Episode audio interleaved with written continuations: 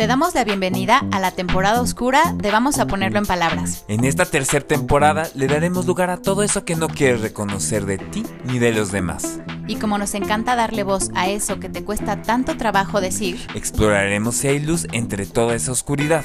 Yo soy Brenda García. Y yo Santiago Ortega. Vamos, a, ponerlo, en palabras.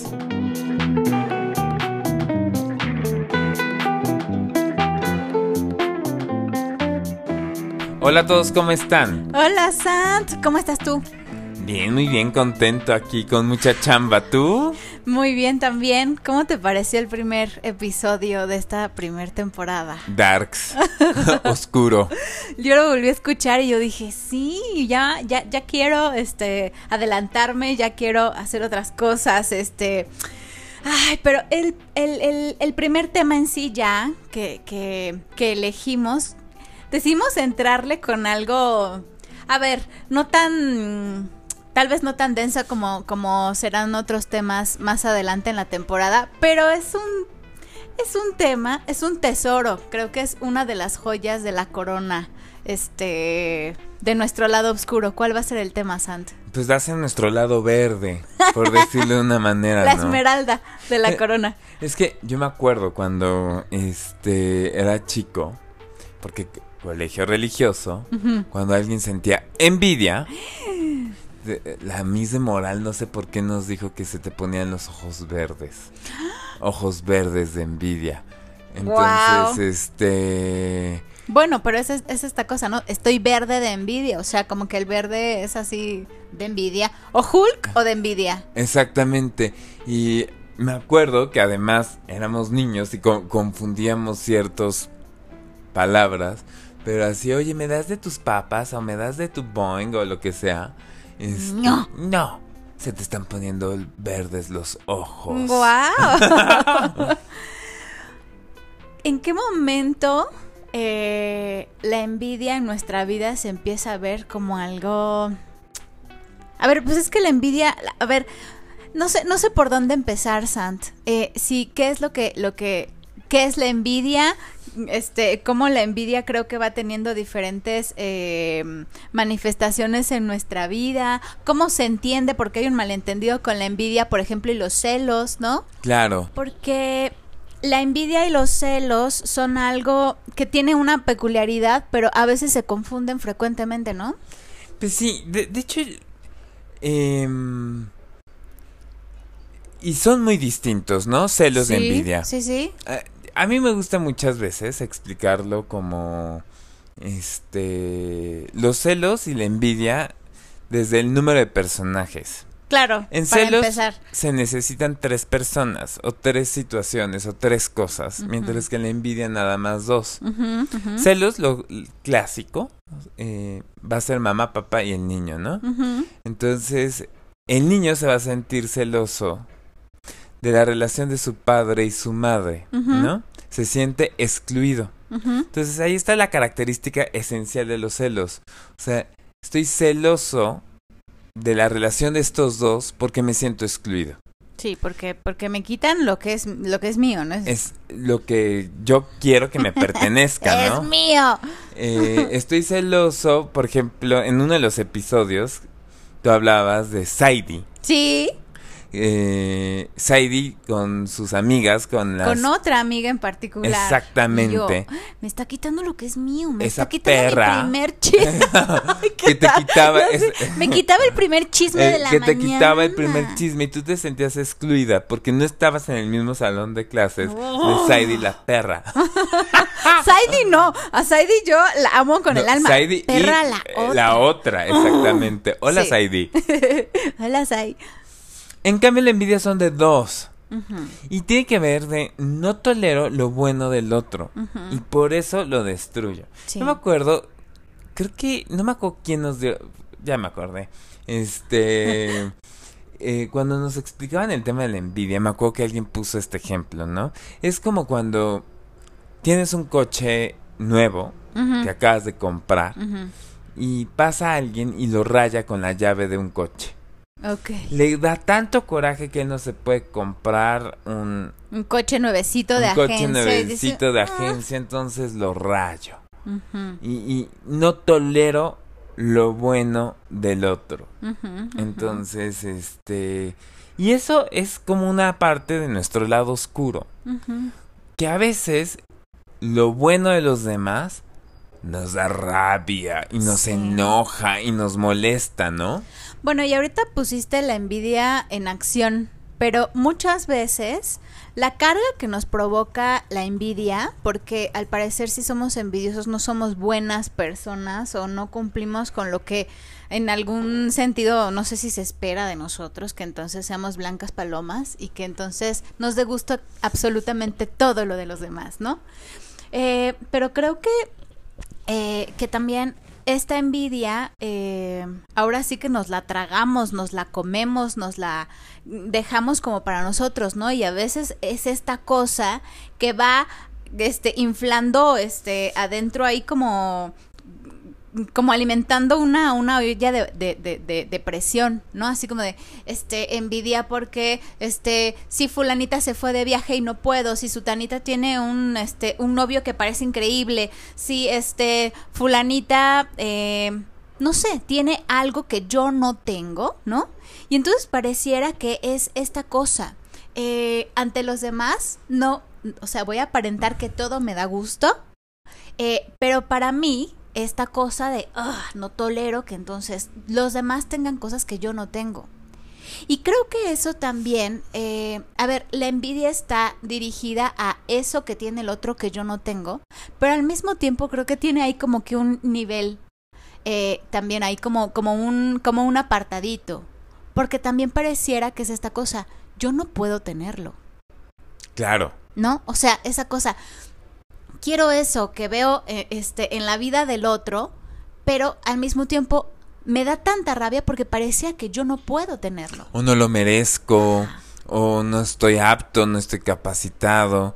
Y además se vive con un entripado duro, ¿no? sí. O sea, este, la envidia genera esta cosa de... Eh, eh, la podemos ver desde Instagram, ¿no? Estás mm. viendo las historias de la gente y que el deportista porque es deportista, que el que se la pasa en viajes porque se la pasa en viajes, y este maldito porque está en los mejores restaurantes, o el que es así como el socialite, este, y que está con medio mundo. Yo soy todas, by the way. A Santiago hay que envidiarlo muchísimo. Exacto. no, pero ¿cómo es un entripado constante. Y que al mismo tiempo la envidia genera como mucho, mucho enojo. Lo podemos ver como hay gente que literal sufre mucho. Sí. Cuando se entera de la, de la gente que le va bien. Em, y a veces, o sea, yo me quedo pensando, porque lo escuché mucho en pandemia, por ejemplo. Gente que por su giro laboral, eh, le empezó a ir mal a su negocio, ¿no? Al, aquello que ellos... Sí, sí, eh, sí. O que perdieron sus trabajos o que, pues por alguna razón, mm, no estaban teniendo tantos ingresos como antes los llegaban a tener. Gente que se dedicaba a eventos o gente que se dedicaba a la industria hotelera restaurantera o este gente que tenía cosas que vendía en Sí, que no había otra forma, en línea no, que era algo eh, algo departamental, ¿no? Es, entonces la gente no podía no podíamos ir a, a, Liverpool o a Palacio de Hierro o a algún porque estaba cerrado todo, ¿no? Y, hubo gente que se vio muy beneficiada. Ajá. Y, y, y generaba mucho rabia, mucho enojo. Eh, porque hay otros que sí les está yendo bien. Sí. Y a mí me está yendo mal. Porque eh, el dueño de Zoom eh, eh, se hizo millonario y Amazon más. y, yo me estoy haciendo más pobre, ¿no? Ajá, ajá. O sea, hay veces que la vida misma nos lleva a envidiar cosas. Sí, sí, sí, sí, sí. A mí, por ejemplo, me viene, me viene a la cabeza estos pacientes que seguramente a ti también te llegan, Sant, que dicen, es que soy muy envidioso, eso es una parte muy mala mía, ¿cómo dejo de ser, cómo dejo de sentir envidia? ¿Qué es lo que tengo que hacer para dejar de ser envidioso, no? Como si, eh, a ver, lo voy a decir así, como si envidiar fuera algo malo, porque en sí eh, es, es, es, algo, ¿no? Es, es algo que, que sentimos es que es pecado capital. Y así nos enseñaron que la envidia es algo malo. Claro. Eh, y, que está... A, ver, vamos a partir de esto. Es un, es un afecto más. Como la alegría, como el enojo, como la tristeza. La envidia es un afecto más. Sí. Del cual creo que es uno de los afectos de donde más podemos aprender de nosotros mismos. Y al mismo tiempo, bien trabajada la envidia, podemos experimentar algo que es la gratitud. Claro.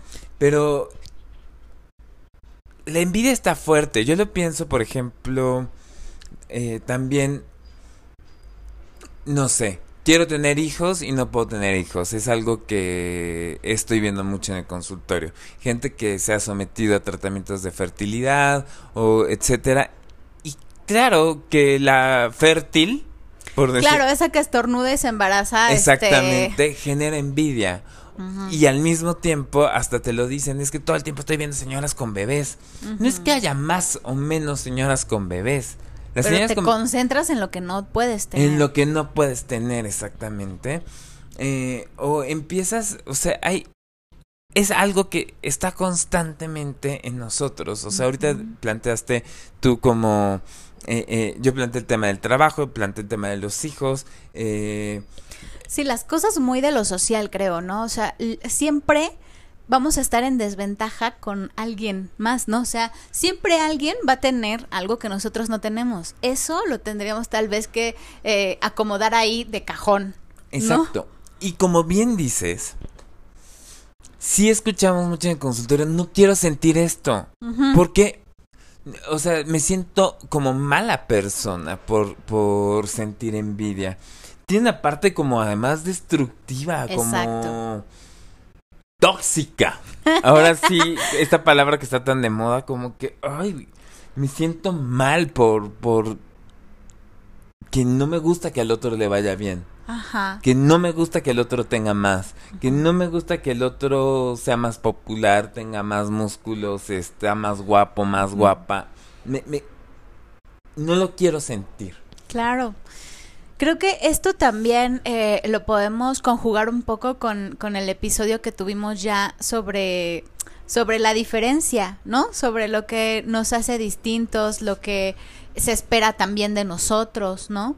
Eh, creo que la envidia, si no, si no le damos un lugar a que nos hace evidente nuestra falta, ¿no? O sea, porque creo que, que, la envidia es eso que nos hace reaccionar ante el identificar que algo nos falta. Que no estamos completos. Que no estamos completos, pero aparte que ese otro sí lo tiene. ¿Por qué? ¿No? O sea, ahí está esta cosa como, como tal vez que no podemos entender de entrada y que justo eh, puede tener un lugar trabajando la envidia como tú lo dices, Sant. O sea, ¿qué, qué, qué de malo tiene que el otro sí tenga lo que tú no? Porque aparte creo que, este, que apunta a algo eh, que a veces como que, a ver, como que pareciera que es el núcleo de todos nuestros males, nuestra autoestima. ¿No? Si entonces tenemos suficiente buena autoestima, que yo no sé todavía qué es eso, ¿no? O sea, creo que eh, sí la autoestima, pero, pero también es un, un, concepto de nosotros mismos, eh, un entender como una medición de nuestras capacidades, no sé, es algo más allá, pero ¿qué tanto nosotros sentimos que podemos generar eso que el otro tiene? Si está en nosotros o no si de plano podemos entender que no, que no lo tendremos. Claro. Y que al mismo tiempo es curioso, porque ahorita estaba pensando que también a veces está. Cuando estamos muy, muy envidiosos, estamos muy pendientes de lo que pasa externamente y no queremos ver de lo que pasa internamente. Y esa es una parte que es curiosa porque la envidia, o sea, está en nuestro lado oscuro porque es ruda y es fea y la vivimos como en soledad, pero al mismo tiempo, eh, si está muy presente, no nos permite que veamos otras partes de nosotros. Pongo este ejemplo.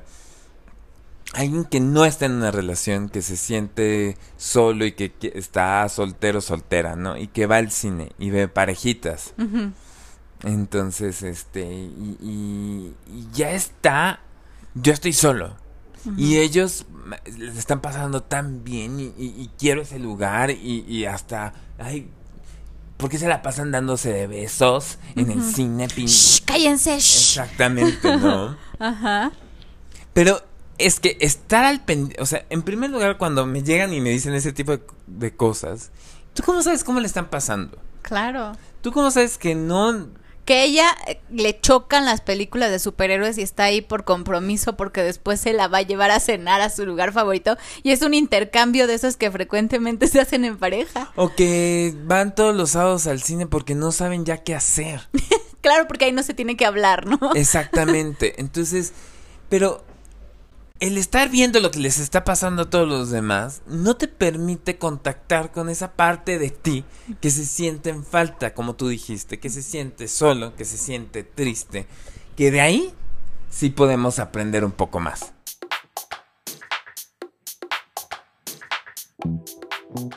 En alemán existe un término para describir el sentimiento de alegría para la desgracia del otro. Schadenfreude o alegría maliciosa se podría utilizar para aquello que sentimos, por ejemplo, cuando algún compañero de trabajo no fue seleccionado para una promoción. No te hagas, cuéntanos de alguna vez que hayas sentido esa alegría maliciosa.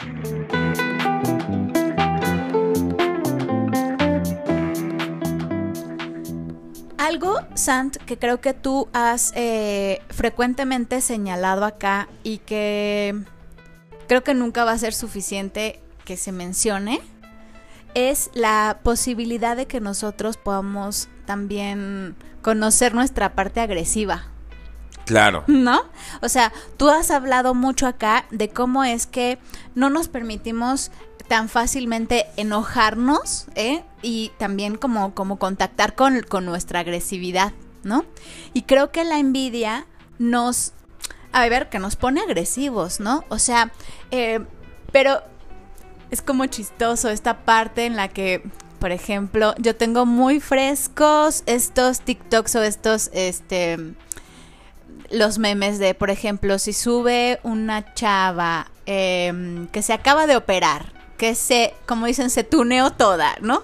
Y entonces se pone, este, unos implantes enormes, este, toda la grasa que tenía en el abdomen se la pasa a las nalgas y entonces es un cuerpo acá este impactante, este este tipo Kardashian, ¿no? Así como este o como buchona, ¿no? Así como estas cosas que este que ahora se ve, y yo me quiero ver muy plástica, ¿no? Y estas chavas eh, dicen, "No, yo me quiero ver este que se note que me alcanza el dinero para operarme y verme así, yo quiero verme operada."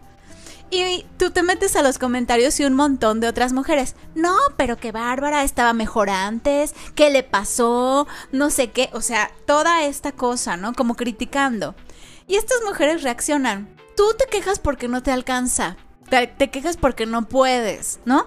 Y ahí está este juego como de envidia, ¿no? Como esta cosa, lo pudiste haber hecho con ejercicio, tal cosa. O sea, yo eh, eh, en verdad que me pongo como, justo como Michael Jackson con palomitas, ¿no? Viendo como toda, toda la cosa que se puede poner en juego cuando... Eh, cuando no le damos lugar a que el otro tal vez trabajó un montón por eso que quería, o le costó un montón darle lugar a lo que quería, este, o se lo regalaron o lo que sea, pero lo tiene, ¿no? Y ya lo consiguió y esto. ¿Y cómo es que entonces tú te sientes ante lo que quiere el otro? Porque tal vez estas mujeres ni siquiera quieran operarse, ¿no? O qué tal que no les gusta ese cuerpo, pero sienten que tienen que ahí como que echarle, yo digo echarle mierda, ¿no? A lo que alguien más hizo. ¿No? Por esta cosa de es tan distinto, es tan diferente, yo no lo tengo, no me gusta, hay que eliminarlo, o sea... Y, además eso pasa mucho, a, ver, hay que pensar que la envidia es algo que está desde eh, desde bebés, desde la primera infancia, ¿no? O sea, en los niños es muy claro verlo. Este, yo lo veo ahora con sobrinos Y, y, es muy divertido, ¿no? O sea, me viene a la mente que están ahí con juguetes, ¿no? Ajá. Y de repente está mi sobrino o mi sobrina jugando con algo y el hermano o la hermana agarra otro juguete que él no había pelado, ella no había pelado, no le puso atención en un primer momento, pero porque el otro la tiene, se lo quita. Claro. Y es esta cosa de tú no lo puedes tener. Ajá. Y hasta los papás, oye, préstaselo, por favor, tú estabas jugando con este, que es parte de la educación de los padres. Qué bueno que los papás pongan ciertos límites. Pero hay algo que se empieza a mover en los niños que está ahí y que sacan el enojo y le pegan al hermanito y todo. Que esto es bien interesante. Me voy a la playa cuando yo era chiquito. Aquí, esta es así la escena de destructividad envidiosa. ¡Qué belleza! Eh, estábamos en un hotel en mi familia y de estas veces que estos hoteles tienen como club de playa, ¿no? Para los niños. Y vénganse, vamos a hacer esto, tal.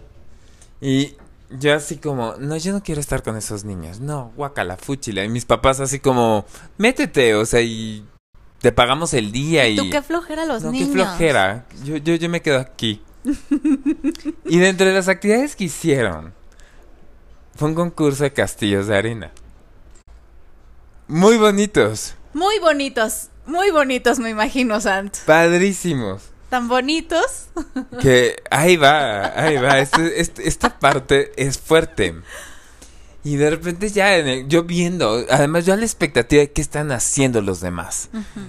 cómo están construyendo ese castillo que además tiene un laguito y puentecitos y por equipos. Y yo viendo, pero qué ñoños son ellos, porque Ahí estaba Santa envidioso. Santa atrás de una palmera como Juan Gassi. Como Juan Gassi. ¿Qué están haciendo? ¿Qué están haciendo estos? Te estabas poniendo verde de envidia. Me estaba poniendo verde y de repente, niños, vamos al alberca y se van a jugar voleibol o qué sé yo de, de alberca.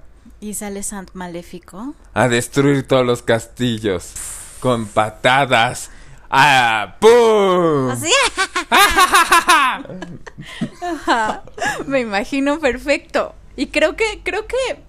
A ver, espérate. La historia ahí no termina. Oh, Diosito santo. Me sentí muy mal. Evidentemente vi la destructividad porque me, escondí y todo. Pero te diste cuenta de lo que podía hacer. Y llegan todos los niños y se sienten muy tristes, evidentemente. Entonces me dio culpa, una culpa terrible. O sea, y que al mismo tiempo me fui a esconder. Claro. O sea, como... Eh, no sé quién lo vio, quién no lo vio. Eh, da igual, o sea, está como borrado ya ciertos recuerdos, evidentemente. Pero me sentí fatal. Y, y, ahí es cuando nos damos cuenta que la... O sea, los alcances. Oye, ¿qué le pasa a Sant? Eh, pero justo ahí viene esta cosa que, que, hablamos un poco al final de, de, la introducción de esta temporada. La retaliación, la venganza. La venganza. ¿No? O sea, alguien se va a dar cuenta que no vino una gaviota mágica envidiosa a destruir todos los, los, los castillos, ¿no? Alguien se va a dar cuenta que fui yo y qué me va a pasar. Porque me doy cuenta que lastimé a alguien, que lastimé a sus emociones, ¿no? Que le, o sea, que los niños estaban muy contentos ahí y a mí me dio envidia, lo destruí, pero ¿qué me va a pasar con eso? Claro. O sea, el lugar que tiene también eh, la envidia es esta cosa. No quiero sentir la envidia que me da que alguien estrene un coche, porque qué tal que si yo en algún momento trabajo lo suficiente y estreno un coche, qué tal que algo le va a pasar a mi coche, ¿no? ¿Qué tal que si yo me opero se me va a ponchar una boobie después? No, o sea, no sé, o sea, como esta cosa, algo me va a pasar por haber tenido envidia. Y que al mismo tiempo uno lo ve en el consultorio y son las historias que incluso muchas veces son cosas muy infantiles que pasan en la infancia como esta. Digo, si la puedo contar así en un podcast, créanme que la he trabajado mucho y que al mismo tiempo pues sí, ahorita ya puedo ver con más empatía a ese Santiago y de repente digo, está muerto de envidia porque me costaba trabajo socializar, porque no, no, o sea, tenía pánico de cómo hablar con puros niños desconocidos, tenía envidia porque les quedaban bien bonitos y me sentía solo y me, me terminé yendo solo a mi cuarto, ¿sí me explico? Pero a lo que voy es justamente este tipo de recuerdos muchas veces lo viven con mucha vergüenza y no lo quieren contar los pacientes en el consultorio y se sienten muy mal de sentirlo y, hasta a veces ya el hecho de que te lo cuenten a ti te ponen esta parte, no me juzgues. No, no vayas a pensar mal de mí. No soy mala persona, no soy malo, ¿eh? En verdad, pero es que en ese momento... En ese momento me salió esta parte destructiva y además es que sí, la envidia tiene una parte como bastante... Eh, eh, eso, destructiva, que sí puede llegar a afectar al otro bastante. Pero fíjate qué importante y qué padre lo que nos dices ahorita, Sant, porque nos pudiste haber eh, dicho, bueno, este, yo en ese momento destruí los castillos de arena y ya me fui, me, sentí muy mal y me fui, este, sintiéndome culpable. Pero creo que tu proceso, al hablar tal vez como de ese momento, de, todos tus miles de años de análisis, eh, tú ya pudiste eh, entrarle a la otra parte, a de qué estaba hablando esa envidia, justo, ¿no? De esta cosa, si tú sentías que podías socializar o no, si tú podías eh, entrarle eh, con niños desconocidos, si tú podías ver que los niños disfrutaban sin problemas y a ti te costaba un montón, o sea, todas esas cosas creo que no son tan fáciles de ver cuando uno empieza a registrar envidia por el otro. Que además era fuerte porque, digo, ahorita no parece, pero yo de chico, sobre todo en esa época de mi vida, recuerdo, yo era muy tímido y me costaba, o sea, yo entré a la primaria y me costaba muchísimo trabajo hacer amigos y me quedaba todo el tiempo, o sea, eh, eh, sentado en el recreo solo, no, no sabía, este, como que era muy fácil entablar conversaciones fuera del colegio Así con señoras. Claro, Sobre pasteles y galletas, sospechosamente. o, con gente, niños más grandes, si me explico. Pero con los de mi edad no sabía llevarme. Ahora, ese es a lo que voy. O sea, cuando uno está montado en la envidia, estás viendo los castillos increíbles y qué tal. Pero no estás viendo otra parte que es tu falta. Exactamente. No me puedo llevar con los niños, estoy solo, me cuesta trabajo eso. Y por eso cuando digo, si de algo uno aprende en el consultorio, es de su propia envidia. Claro. Y que, o sea, por ejemplo, una de las cosas que también se envidia mucho, ¿qué tal? Es a la figura del analista, a quien representemos, porque no es a nosotros mismos. Claro, seguramente tú no tienes este problema, este, con tu pareja que yo tengo al estarme divorciando, ¿no? Seguramente tú no ah, tienes esta, eh, esta relación tan mala que yo tengo con mi padre o con mi madre. Seguramente tú, ¿no? Y entonces eh, esta, esta imagen del analista en su cosa que pareciera que somos ya lo hablamos, ¿no? Así que parecía que el analista pues no, no tiene problemas, no llora, este no sufre, no envidia, ¿no?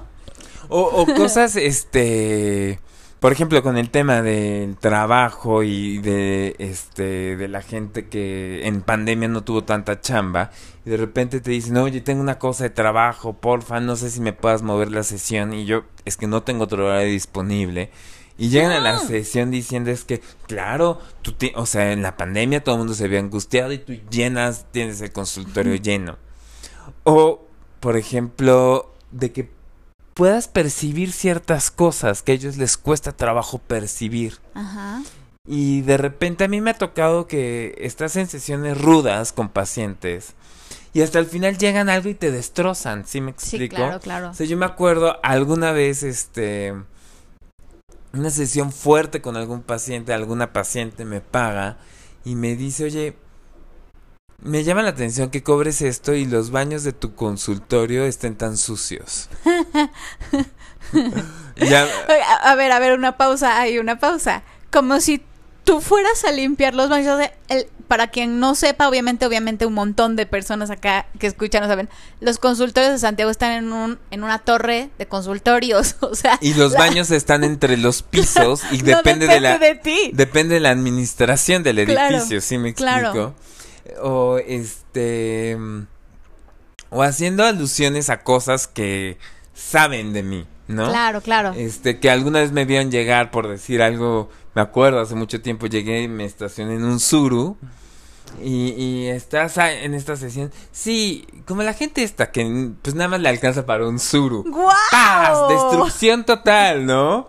¡Qué tesoro! y a lo que voy es. Curiosamente, este tipo de situaciones que también se envidia a la o sea, y además a lo que imaginan que tienes pareja, este que te va súper bien, que tienes acciones Que vives en el paraíso. Exacto, una cuenta en Suiza y, al mismo tiempo multiorgásmico todos los días. O sea, claro, claro, que a ti no te cuesta trabajo nada, ¿no? Exacto. Eso, repito, cuando aparece eso en el consultorio es una fuente preciosa, grande de aprendizaje. En esta ocasión te queremos recomendar El talentoso Mr. Ripley.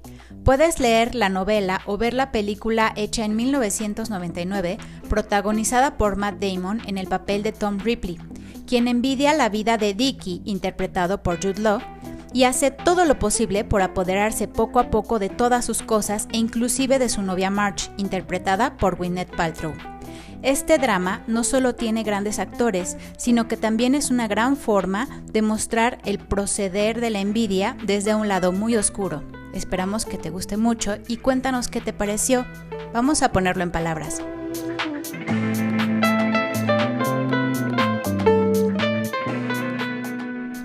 Qué tesoro, Sant, qué tesoro. Porque creo que, le estamos entrando a justo al núcleo de esta, de esta, de este tema de, la envidia.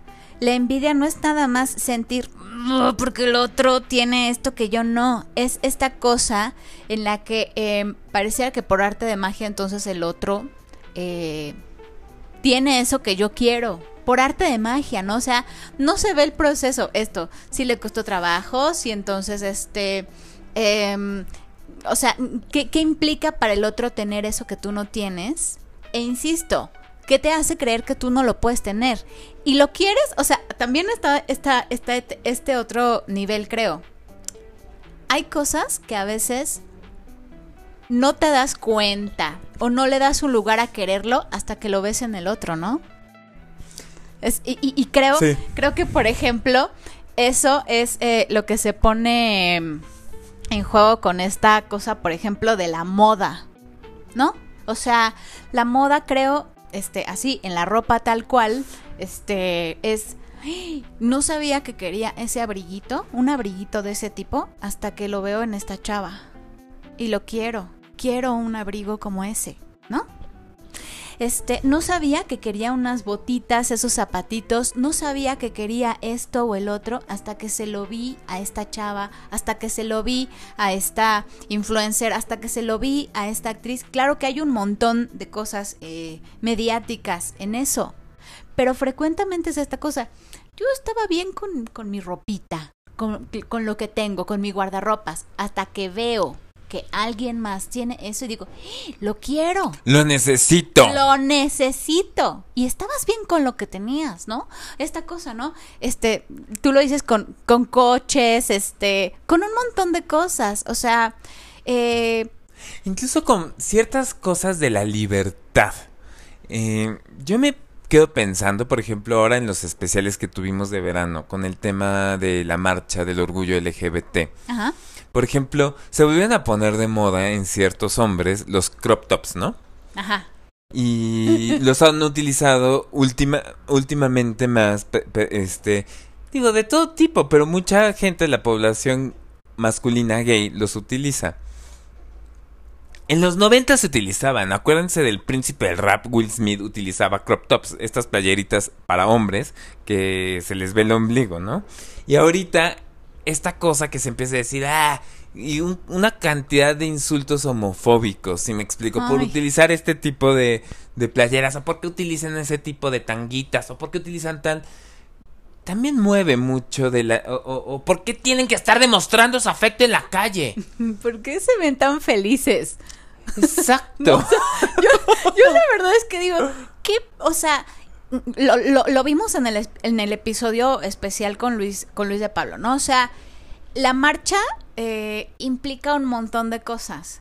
A mí yo lo veo y digo, qué padre que después de tanta lucha y de tanta dificultad, eh, en muchos sentidos sea una celebración de una identidad, ¿no?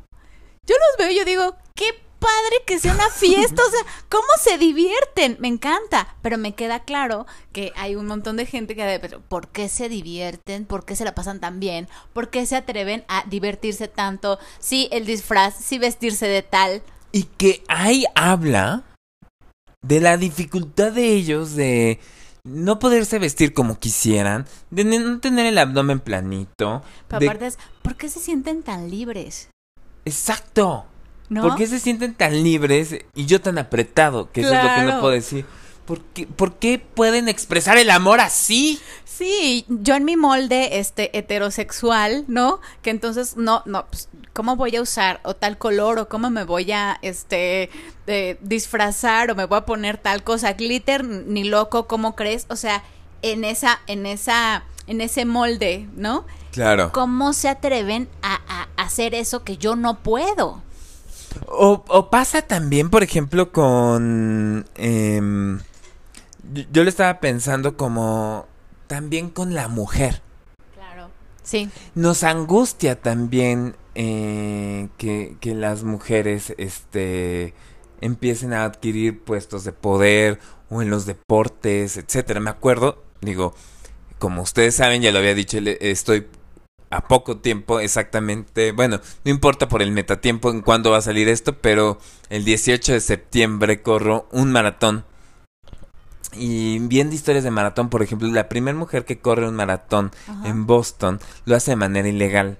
Claro, claro, sí. Catherine Shifter, con el número 261. Y la gente estaba angustiadísima y el mismo director del maratón de Boston se mete en una foto icónica donde le la quiere sacar, si me explico. Entonces, ¿cómo nos empieza a angustiar que la mujer empiece a lograr cosas? y en su momento que usara faldas, este, o que usara, perdón, pantalones, o que empezara a, a cortarse o tener el pelo más corto, etcétera, y que a veces estos mismos ataques envidiosos provienen de las mismas mujeres, si me explico. Sí. ¿Por qué están haciendo eso que yo no puedo? Y que al mismo, no, yo ni quiero, yo ni quiero. Entonces, claro. ¿Por qué te preocupa tanto lo que haga el otro? Exacto, exacto. Entonces, siempre que se está jugando esta envidia, porque eh, hay un juego de espejo ahí. O sea, tú estás viendo en el otro, pero cuando yo es muy bonito en el consultorio cuando está ahí el ataque envidioso duro hacia otro, hay algo de la falta que no puedo ver. Sí. Hay algo del, del, del que no me permito, del que no soy, que está ahí presente. Y que pareciera que no hay lugar para que tú crees algo tuyo, ¿no? O sea, para empezar, que le des lugar a, bueno, yo no podré tenerlo todo, pero ¿qué puedo hacer yo con lo que tengo? Porque pareciera que cuando cuando no le puedes dar lugar a lo distinto y no le puedes dar lugar a que el otro tendrá siempre cosas que tú no tengas, en este atributos, cosas materiales, este relaciones, cosas que tú no tienes, alguien más las va a tener.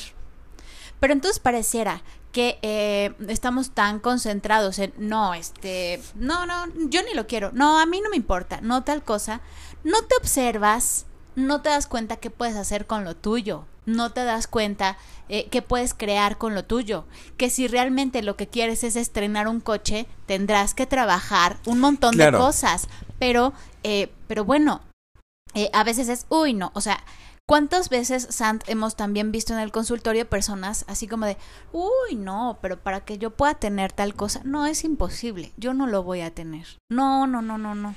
Y, es que pareciera, cuando estamos en, metidos en el mentidos, iba a decir, pero ahí va, eh, va a tener razón del lapsus. Cuando estamos tan metidos en la envidia, pareciera que la vida fuera como un ajedrez donde solo cabe una persona en un cuadrito y lo bueno es solo para una persona. Claro. Otra anécdota personal de una de las etapas más darks de mi análisis. Mi analista en algún momento, eh, digo, esto es parte de donde me formé y cómo me formé, etcétera, pero invita en, la asociación a la que pertenezco, en la PM, a, alguien, un extranjero, y estuvo un congreso interno de la asociación y pues me analiza varias ponencias y al mismo tiempo con el invitado. Y, total que yo decidí no ir a nada. Como que diciendo, no quiero verlo, eh, ya lo veo cuatro veces por semana, ¿qué tal? y total, a la siguiente semana cancelé las cuatro sesiones, literal no voy a presentarme. No quiero verte. Yo estaba, pero, no sabía qué me estaba pasando y yo le decía es que no quiero ir, siento algo cuando entro al consultorio. Ya. Esto duró un buen rato, ¿eh? Un buen, buen rato y de repente hasta que me solté y le dije es que me molesta todo, o sea, tu esposa, tus hijos, este, esto. Tus invitados. Expones en el congreso, todo el mundo, o sea, mucha gente te lo chuleó, el trabajo, etcétera. Te tengo envidia. brutal. Una cosa destructiva, eh, eh, fuerte, y de repente me dijo como algo que se me quedó muy grabado. Oye, como que sin la vida no podía irnos bien a los dos. Ajá. O sea, y me recordó alguna cosa. Ah. Yo, poquito tiempo antes acababa de presentar un trabajo que me había ido muy bien. Tú también escribes, o sea, sí me explico. ¿Y si ¿Qué con lo tuyo? ¿Qué con lo que tú has hecho? ¿Y qué con tus maratones? ¿Y qué con tal? O sea, como. Como si en la vida solo le puede ir bien a uno. Aplausos a ese comentario. Y, y, no a mí también, ¿sí me explico? Entonces, es muy fuerte porque la envidia es yo quiero que me vaya bien. Pero para que me vaya bien, si yo estoy planteado en este modelo de ajedrez, como yo le digo, para que me vaya bien a mí, te tengo que destruir. Pero también podemos cambiar el tablero. Y donde, qué bueno que te vaya bien a ti en tus cosas. Pero a mí también me puede ir bien. Pero justo creo que eso, eso es bien importante. Creo que es, wow, es crucial. Porque aparte, tenemos también que es que eso le da lugar a la diferencia otra vez, que creo que para mí está siendo cada vez una... Está tomando un lugar muy importante para mí señalar la diferencia. Desde hace un buen tiempo, pero creo que cada vez va tomando fuerza, porque eh, te va a ir bien a ti y me va a ir bien a mí, pero, pero justo desde una diferencia, porque sí, este, tú tendrás tu cuadrito en el, este, en el, en el tablero de, de ajedrez, yo tendré mi cuadrito, o sea, y entonces eh, a tu analista le iba bien con su esposa, con sus hijos, con su congreso, con sus cosas. Pero, pero esta cosa de querer destruir al otro para quedarse con lo que él tiene, en vez de entonces ver, pues sí, este, yo quisiera algo así, quisiera que me fuera muy bien en un congreso, quisiera este tal cosa o tal, pero que con lo tuyo, o sea, con lo que te hace diferente a ese. O sea, ¿qué pasa también con nuestra voracidad, no? Que queremos más queremos y más. más y queremos de, de, lo del otro. Y, y, que es muy fuerte, o sea, tema de corredores, si me hmm. explico, y que evidentemente se juega la competencia, el orgullo en todos los que nos metimos a esta cosa. Pero la otra vez me caché así de este en el medio maratón de la Ciudad de México hice muy buen tiempo, si me explico. Pero en el, o sea, literal, por ni siquiera por un segundo, por diez centésimas de segundo, una cosa así, hubiera hecho mi mejor tiempo en un medio maratón. Y como no logré, empecé a mentar madres. Y de repente me escribe Alma, me dijo, oye, felicidades, te fue súper bien, paso para ese medio maratón, es pura subida, tal. Y dije, ¿cómo yo mismo me estoy Destruyendo, tu logro. Destruyendo lo bueno que tengo y disfrutando lo bueno que tengo, ¿sí me explico? Y eso fue una competencia conmigo mismo, ¿sí me explico? Cuando es con el otro, es muy fuerte. Y de repente empiezas a escuchar cosas y de repente yo, a ver, Calmantes Montes corrió 42 kilómetros, es un chorrononal, muchísima preparación, mucha gente, muy poca gente logra correr 42 kilómetros y someterse a ese entrenamiento disfrútalo. Claro. Disfrútalo. Cuesta mucho trabajo porque está nuestro narcisismo, está nuestra competencia, está nuestras limitaciones de que no nos dio más, de que y mil variables que no tuvieron que ver conmigo, el clima, la humedad, qué sé yo. Pero qué difícil eso. Sí. Porque yo les dije, justamente trabajar la envidia nos puede permitir la gratitud. Y dar gracias de lo que sí tenemos. Exacto. Y disfrutar al otro, disfrutar la compañía, aprender a recibir lo bueno del otro. Y que la gente se me estima y que yo pueda estimar al otro, ¿sí me explico? O sea, si la vida la vemos como ajedrez, el ajedrez es una guerra. Sí. Si la vida la vemos en otro tablero, damos espacio a las fichas de la gratitud, de, del disfrute, ah. de, de, de, al mismo tiempo de la diferencia, de la alteridad. Sí, sí, sí. Entonces, sí es nuestro lado oscuro esta parte de ojos verdes. Pero nos permite entrarle unas partes muy interesantes del psiquismo humano y de las cuales podemos aprender, crecer y después disfrutar, ¿por qué no? Claro, la envidia tendrá entonces un valor muy importante porque nos hará darnos cuenta de, eh, de un montón de cosas, de cómo estamos nosotros eh, eh, digiriendo, entendiendo nuestra parte agresiva, de cómo es que nosotros podemos crear algo y si nos, si nos sentimos capaces de crear algo, eh, de cómo estamos con nosotros mismos y lo que tenemos para hacer con nosotros, eh, la envidia no es solo envidia, ¿no? O sea, la envidia es un montón de otros sentimientos y de otras fantasías. Y que... Hay que darle lugar a la... Hay que darle lugar y que seguramente señala algo que nos hace falta y que de ahí sí nos podemos mover. O sea, uno, saber que siempre vamos a estar en falta. Sí. Y dos, pero sí podemos hacer cosas con esa falta, sí podemos pensarla y sí podemos literal surgir un pensamiento creativo y movernos a algo que nos dé mayor satisfacción. Sí, sí, sí. Pero bueno, ah. ¡ay, qué bonito episodio, Brent! Me encanta. Ya estoy hablando otra vez como tía. eh, Qué delicia, Sant. Qué rico. Sí. Oye, qué, qué sé. Bueno, ya, mejor lo dejamos en suspenso. ¿Para el próximo episodio? Sí, sí, sí, porque como ven, nos, nos vamos a poner cada vez más intensos. Empezamos con la envidia, pero el siguiente tema. Ahí van a ver. Estén al pendiente, sigan arroba efectivamente para no perderse ninguno de los episodios y también el de más contenido que, que publicamos ahí. Muchas gracias, Ant. Gracias, Ben. Nos estamos viendo. Bye, bye. Bye.